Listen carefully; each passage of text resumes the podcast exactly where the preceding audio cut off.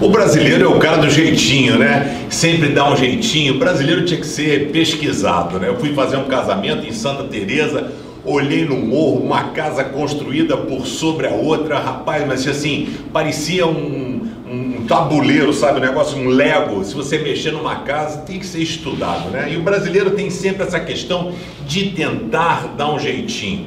E a Bíblia fala o seguinte: não tem jeitinho, existe sempre somente o plano A. Então, a, as pessoas têm dificuldade para amar quem nos faz o mal.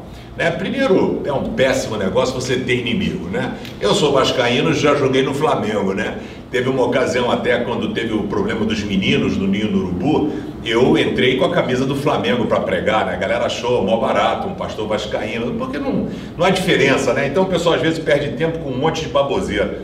E Jesus, tentando organizar as ideias da galera, no Sermão do Monte, falou assim: Vocês ouviram o que foi dito? ame os seus amigos e odeie os seus inimigos. Era essa a, a forma que eles viviam. Ele disse: Mas eu lhes digo: amem os seus inimigos e orem pelos que perseguem você. É, amigo, é nessa hora que a gente vai ver quem é de Jesus e quem não é. Por quê?